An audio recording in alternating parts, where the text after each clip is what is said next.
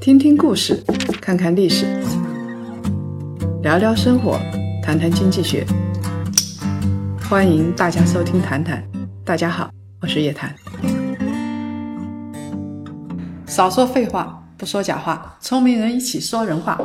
欢迎大家继续收听由喜马拉雅与叶檀财经共同推出的《谈谈》。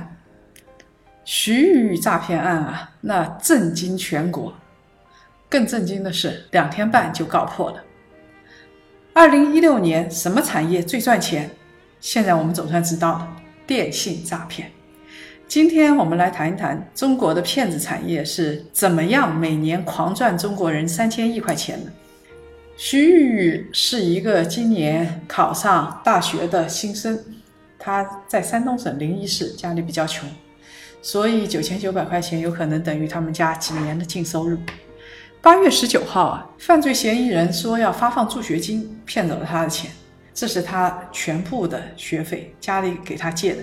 如果这笔学费丧失了之后，估计他的生活就岌岌可危了，有可能就去打工、嫁人，过上传统的生活。他不能接受这样的命运，所以这个大概跟他心脏骤停、抢救无效死亡有关。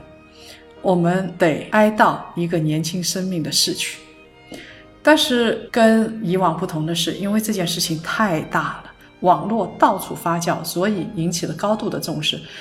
两天半时间，犯罪嫌疑人抓获，最后一个人自首了。这样高的待遇是一个特例，但是电信诈骗绝对不是特例。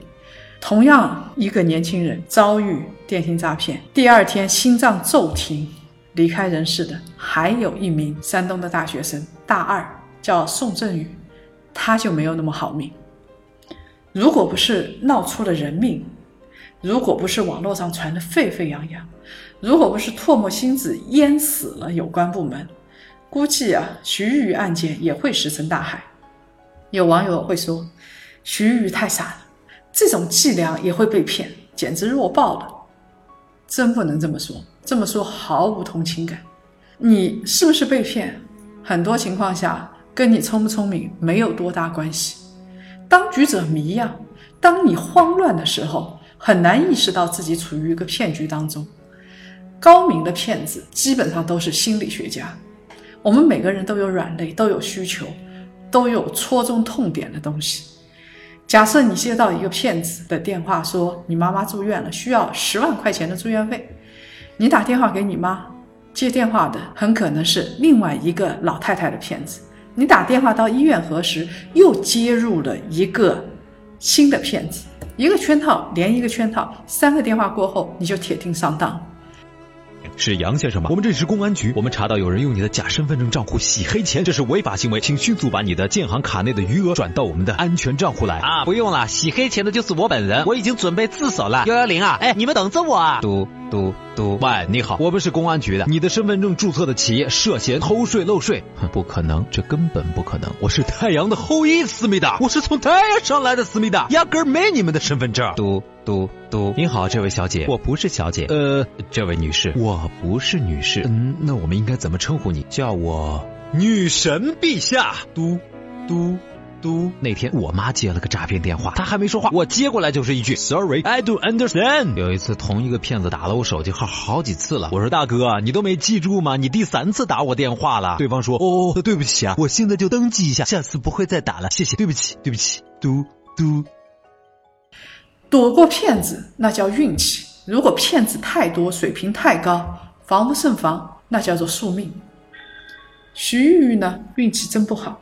他前一天接到了一个官方电话，真的是助学金发放的。他申请了助学金，因为他家比较穷。那么这个骗子呢，知道他电话号码，知道他考上大学，而且一上来就谈助学金。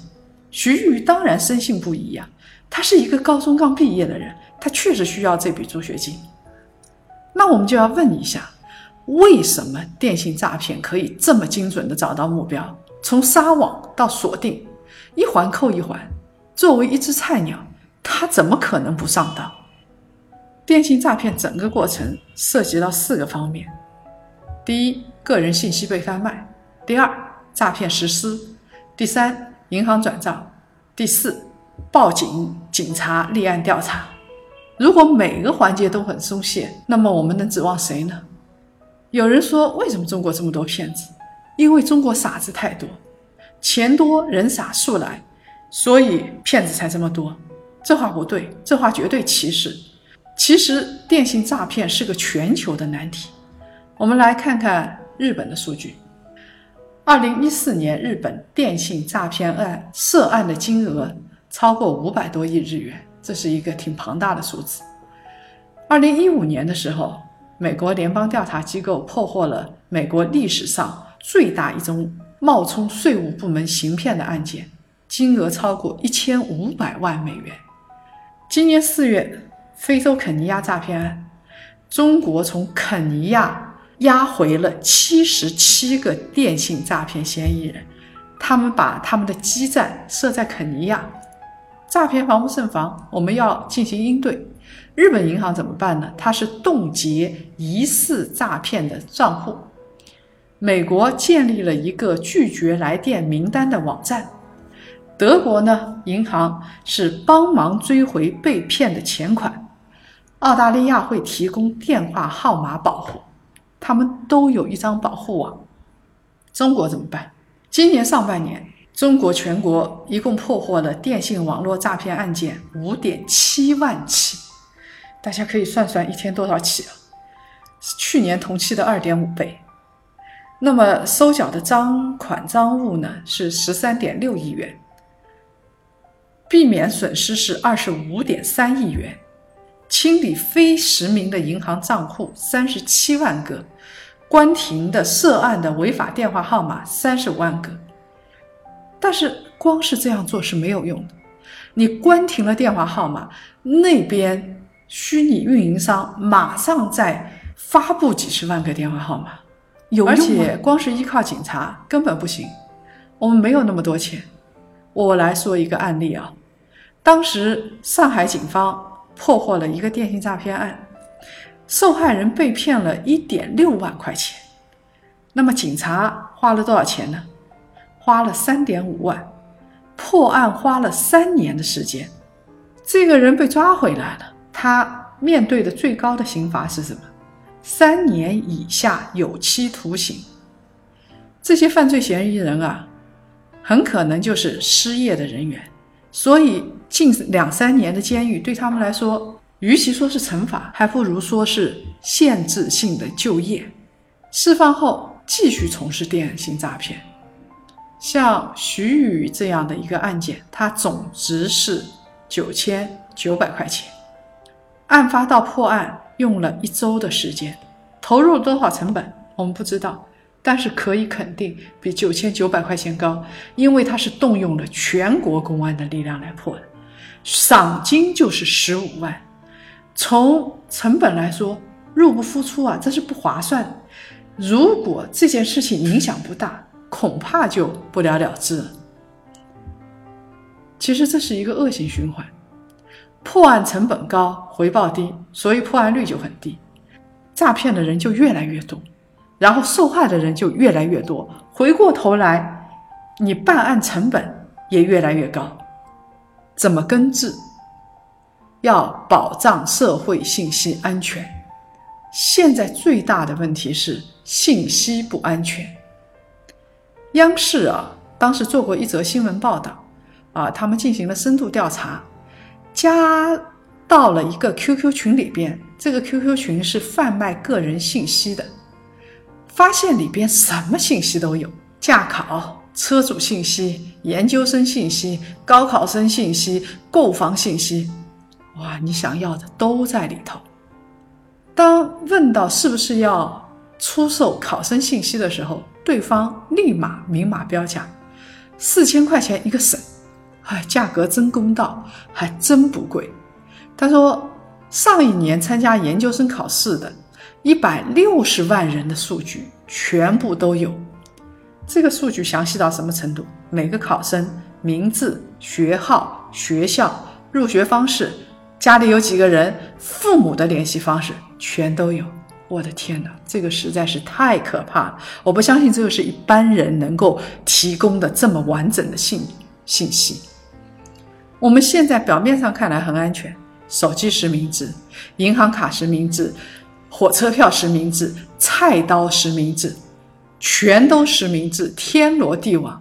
但是从另外一个角度来说，骗子拿到信息就更容易了，他们只要花钱一买就行。徐玉的信息到底是谁泄露的？我们的身份证、手机号、银行卡、房产信息，所有的这些信息都是正规机构掌握的，怎么就会到了这些骗子的手上？有多少是粮仓里的耗子干？有多少是黑客干？你给我说说清楚，这是政府的责任。我有一次很久以前买了万科的房子，早就这套房子早就没有了。围绕着这套房子，房产中介足足给我打了十几年的电话。那么，二零一五年《中国互联网安全报告》它有统计数据，教育、医疗、金融、汽车、能源、电信运营商类的网站泄露信息漏洞，可以导致十一点一亿条个人信息泄露。它泄密的主要的途径是接触数据的工作人员泄露、黑客入侵。第三方 IT 服务商泄露。腾讯反诈骗实验室的专家张华说，主要是两种方式：第一种是黑客，第二种是内部人泄露。不解决社会信息安全问题，我们就是一个没有墙的社会，所有的人都在裸奔。电信诈骗不会因为一个徐玉的事件就消失了，就像莆田系医院。百度搜索也不会因为魏则西的事件而倒闭，所以这是一个很悲催的事情。我们在裸奔，但是没人管，有人还在叫好，说非常的安全。在这样的社会里边，必须要严惩，对于贩卖信息的内部人员严惩不贷，对于黑客严惩不贷，否则的话，我们这个社会太可怕了。我们天天面对不安全的东西，我们现在还要面对一堆骗子，时时刻刻围绕在我们身边。现在每个人接到十个电话，恐怕八个是骚扰电话，然后里边有三个是诈骗电话。好了，这期节目就到这儿，别忘了扫描二维码加入夜谈财经的大家庭，给我们留言。成为粉丝群中的干部，参与我们的线下活动。上期话题被选中的朋友，告诉我们您的联系方式，我们会寄出一份礼物。我们在摘录上一期听众朋友的留言，有一个朋友叫乐虎，他说啊，受众不同，冷热不均，所以呢，支持男足没什么好批评啊，我们也没有批评，就像打麻将一样，有它商业价值高。有人肯花钱，而且持久性好，但是呢，话说回来，所有的体育项目都商业化不合适。为什么？因为有的项目天生是没人看的。